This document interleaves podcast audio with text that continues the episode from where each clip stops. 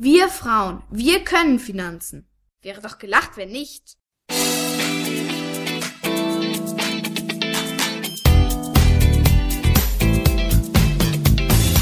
Das ist der Podcast der Geldfrau. Für alle, die mehr von ihrem Geld wollen.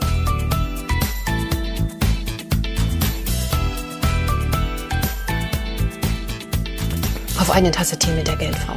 Und jetzt trinke ich mit euch einen Tee und atme erst mal durch. Also überlegen wir mal, was ist das Bruttoinlandsprodukt? Das Bruttoinlandsprodukt ist äh, eine der wichtigsten Messzahlen der Volkswirtschaften, wenn nicht die wichtigste Messzahl, worüber es auch sehr viel Kritik gibt. Was ist das Bruttoinlandsprodukt? Das Bruttoinlandsprodukt beschreibt für eine Nation, für einen Wirtschaftsraum im Grunde wie die wirtschaftliche Leistungsfähigkeit einer Gesellschaft ist. Das ist erstmal eine nüchterne Zahl. Was geht in diese Zahl alles ein? Also alle Wirtschaftsaktivitäten werden in Deutschland vom Statistischen Bundesamt erfasst, die einen Preis haben, also irgendeinen Marktpreis haben. Eine Tasse, der Tee, alle Dienstleistungen, das Auto, ähm, Kleidung, Schuhe, äh, Medikamente, Krankenhausleistungen, also alles, was in einer Volkswirtschaft mit einem Preis verkauft wird, fließt in das Bruttoinlandsprodukt eines Landes ein. Abgezogen werden von diesem Bruttoinlandsprodukt Vorleistungen. Also wenn ich zum Beispiel ein Garn herstelle, was in ein Kleidungsstück mit einfließt, weil es da zusammengenäht wird, wird nicht das Garn mit dem Preis quasi in die Bruttoinlandsproduktrechnung eingenommen, sondern das fertige Kleidungsstück. Also Vorprodukte für die Endprodukte in einer Volkswirtschaft werden quasi wieder rausgerechnet. In Deutschland haben wir ein Bruttoinlandsprodukt von zurzeit, das muss ich spicken, 3,6 Billionen Euro. 3,6 Billionen Euro. Das muss man sich mal auf der Zunge zergehen lassen. Finde ich eine riesige Zahl. Wenn wir mal über einen großen Teich gucken, zuerst nach ähm, Westen und dann nach Osten. Nach Westen, die USA zum Beispiel, hat ein Bruttoinlandsprodukt 2021 waren der gerade die Zahlen von 23 Billionen Euro. Und gucken wir jetzt mal nach Osten, große Wirtschaftsmacht China hat zurzeit 2021 hatten sie 18 Billionen. Ich habe mir vorhin mal Schätzungen angeguckt. Da lief China 2023 Billionen in den nächsten Jahren weiter nach oben. Also die Wirtschaftskraft dieser Nation steigert sich.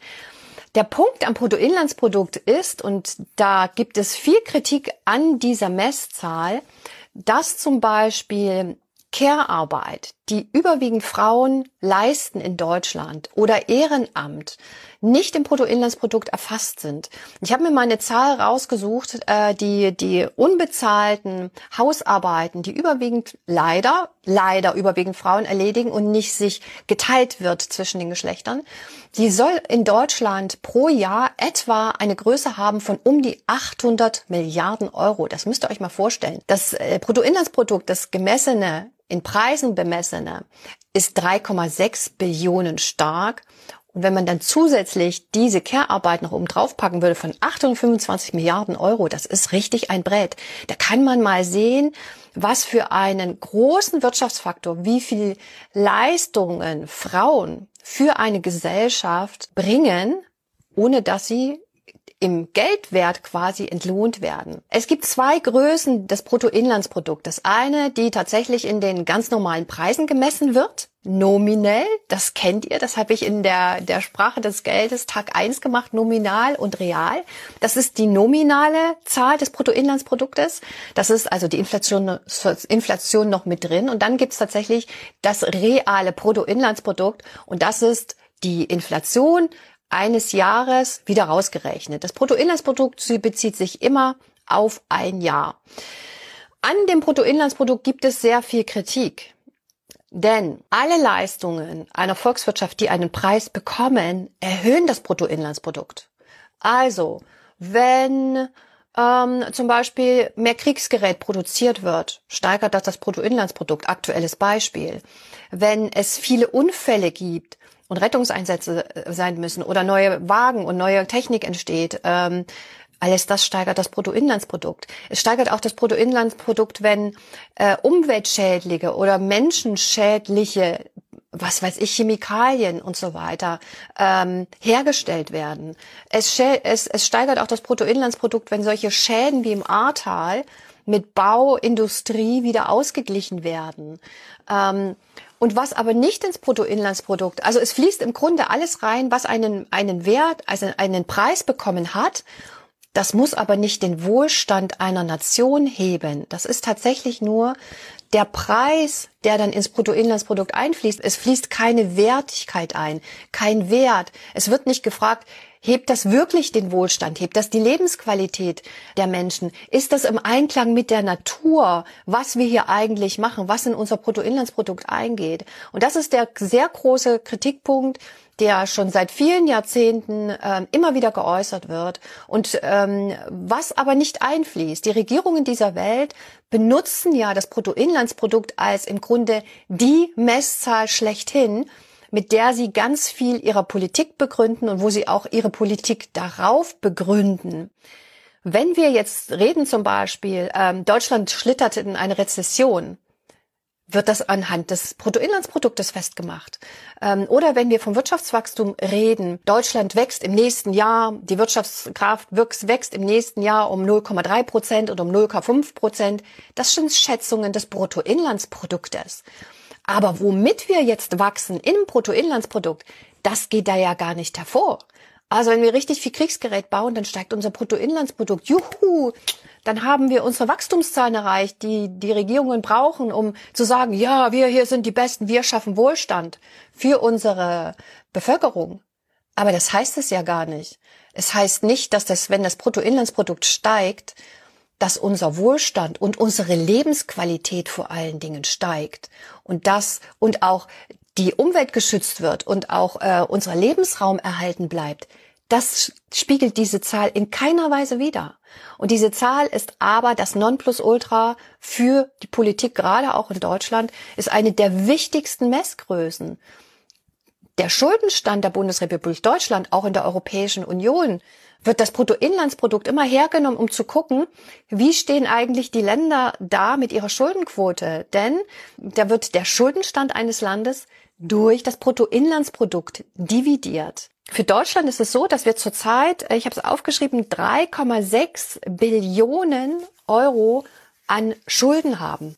Nein, Quatsch. 3,6 Billionen Euro haben wir an, an Bruttoinlandsprodukt und wir haben 2,3 Billionen Euro Schulden. Das hat mich jetzt auch gewundert. 3,6 können wir nicht haben. 2,3 Billionen Euro Schulden. Das macht eine Schuldenquote von rund 64 Prozent.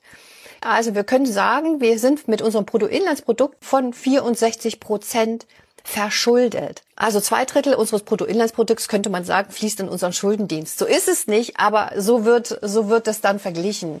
Und im Maastricht-Vertrag ähm, ist die 60-Prozent-Regel, 65-Prozent-Regel ist es, glaube ich. Wer, nee, ist, glaube ich, ist die 60 Prozent. Wer über die 60 Prozent kommt, also wer mehr als 60 Prozent seines Bruttoinlandsproduktes einen Schuld, Schuldenstand hat, der müsste eigentlich einen Brief äh, bekommen von der Europäischen Union. Dort müsste drinstehen, bitte senkt eure Schulden, weil der Schuldenstand in der Eurozone, nicht in der Europäischen Union, in der Eurozone, sollte, so die Verträge, nicht mehr als 60 Prozent betragen. Das Bruttoinlandsprodukt ist hier mit die entscheidende Größe. Denn je größer das Bruttoinlandsprodukt ist, na, desto größer kann auch die Schuld, der Schuldenstand sein und die Schuldenquote bleibt trotzdem gleich. Logisch, ne? Aber wenn das Bruttoinlandsprodukt schrumpft und die Schuld, die Schuldenstand steigt, steigt natürlich auch die Schuldenquote. Logisch. Und deswegen ist dieser Bruttoinlandsprodukt eine wesentliche Kernziffer für die Politik, um zu lenken. Die Bruttoinlandsprodukt, da werden auch Steuerschätzungen drauf ähm, bezogen. Also auch eine Stellschraube für die Regierung in ihrer, in, in ihrer Handhabung. So, das ist das Bruttoinlandsprodukt. Das ist eine Größe, die wirklich sehr umstritten ist. Es ist auch sehr umstritten, die wegen dieser Wachstumsdoktrin und weil es nicht berücksichtigt, ob, wenn das Bruttoinlandsprodukt steigt, wir wirklich zufriedener sind ähm, wir unsere Umwelt schützen, wir faire Löhne bezahlen. Ähm, also das, was Menschsein ausmacht, spiegelt das Bruttoinlandsprodukt nicht wider. Es spiegelt die Leistungsfähigkeit, die wirtschaftliche Leistungsfähigkeit einer Gesellschaft wider. Aber womit diese Wirtschaftskraft geschaffen wird, das zeigt das Bruttoinlandsprodukt nicht. Und ähm, diese Zahl ist definitiv reformbedürftig, aber da gehen die Regierungen nicht ran. Das sind eben genau solche Sachen. Das sind meiner Meinung nach wirklich ganz wesentliche strukturelle Wirtschaftszahlen, Lenkungszahlen von Volkswirtschaften, ähm, die aber nicht öffentlich diskutiert werden. Wir diskutieren nicht öffentlich darüber, ähm, ob das wirklich die Zahl ist, an der wir ganz viel unserer äh, Politik, auch unserer Wirtschaftspolitik, unserer Außenwirkung ähm, beimessen. Darüber diskutieren wir gar nicht. Wir diskutieren über alles Mögliche, aber nicht über solche Kennzahlen. Ja, ich weiß, ist ja auch aktuell viel los in der großen politischen Bühne, aber wir sollten uns wirklich über wichtige Dinge Gedanken machen und nicht so zum Beispiel so unwichtige, muss ich jetzt auch mal sagen, mich regt ja gerade so auf, gut, das hat jetzt hier nichts damit zu tun. Aber das sind diese, diese Prozesse, wir diskutieren das so wenig. Und ähm, dass man jetzt auf die, dieser jungen, ähm, die jungen, die letzte Generation, auf den jungen Menschen, die versuchen, auf das, auf die, auf die, den Klimawandel, die Drastigkeit, hinzuweisen mit, mit drastischen ähm, Aktionen, die aber durchaus noch kalkuliert sind, äh, dass man auf die junge Generation so rumhackt, gerade Menschen, Männer und Frauen in meinem Alter, in meiner Generation, die dann darüber reden, ja, ist das denn richtig, was die machen? Die sollen mal lieber äh, Solaranlagenbauer werden und sie wollen, sollen mal lieber was Praktisches machen und sollen mal lieber was tun und nicht nur hier so protestieren. Unfassbar, da fällt mir nichts mehr ein. Ich bin gerade sehr erschüttert über diese, über diese eindimensionale und vor allen Dingen nicht die Folgen des eigenen Handels verantwortlich ähm, also Verantwortung übernehmende Einstellung, dieses Abwiegeln, was wir seit 30 Jahren auch hören. Ich bin es manchmal so leid. Ich bin es auch so leid und ehrlich gesagt, ich kann die jungen Leute verstehen, dass sie endlich mal jetzt endlich Ergebnisse sehen wollen. Ähm, angefangen von Greta Thunberg und so weiter. Also ich unterstütze das total. Ich bin auf eurer Seite ähm, und ich versuche auch viel möglich zu machen. Und in diesem Zuge können wir auch gleich noch das Bruttoinlandsprodukt mitdiskutieren, weil es einfach eine wirklich mangelhafte Größe ist. Ich hoffe, ihr habt es ein bisschen verstanden. Es ist auf jeden Fall eine Zahl, die ihr euch merken solltet. Ihr solltet das Konstrukt verstanden haben, äh, was dahinter steht und dass eben nicht, dass zwar die Wirtschaftskraft berechnet wird, aber die Zahl in keiner Weise ausdrückt, wie froh die Menschen in einem Land sind und ob es ihnen wirklich gut geht. Wohlstandsindikator hin und her, ähm, aber es ist ein sehr mangelhafter Wohlstandsindikator. Philosophische Praxis hat noch gefragt, habe mal was vom Glücksindex gehört. Ja, genau, es gibt einen Glücksindex. Das stimmt. Also Deutschland, er wurde auch, glaube ich, schon mal für Deutschland erhoben, aber wir schneiden da nicht so besonders gut ab. Die nordischen Länder, also Schweden, äh, Norwegen, Dänemark, die schneiden bei diesem Glücksindex meistens mit am besten ab. In Nepal sind die Menschen am glücklichsten. Da seht ihr mal, Nepal ist nicht dafür bekannt. Äh, oder Bhutan. Bhutan kann auch sein ist also nicht dafür bekannt, dass diese Länder riesengroße Bruttoinlandsprodukte haben. Das kann einen schon ins Nachdenken bringen und sollte es uns auch ins Nachdenken bringen. Okay, also trinkt mit mir noch einen Schluck Tee auf eine weitere Tasse Tee und weiter in der Sprache des Geldes. Ciao, ciao. Macht's gut. Tschüss. Das war der Podcast der Geldfrau. Für Sie von Dani Parzu. Alle Frauen, die mehr von ihrem Geld wollen.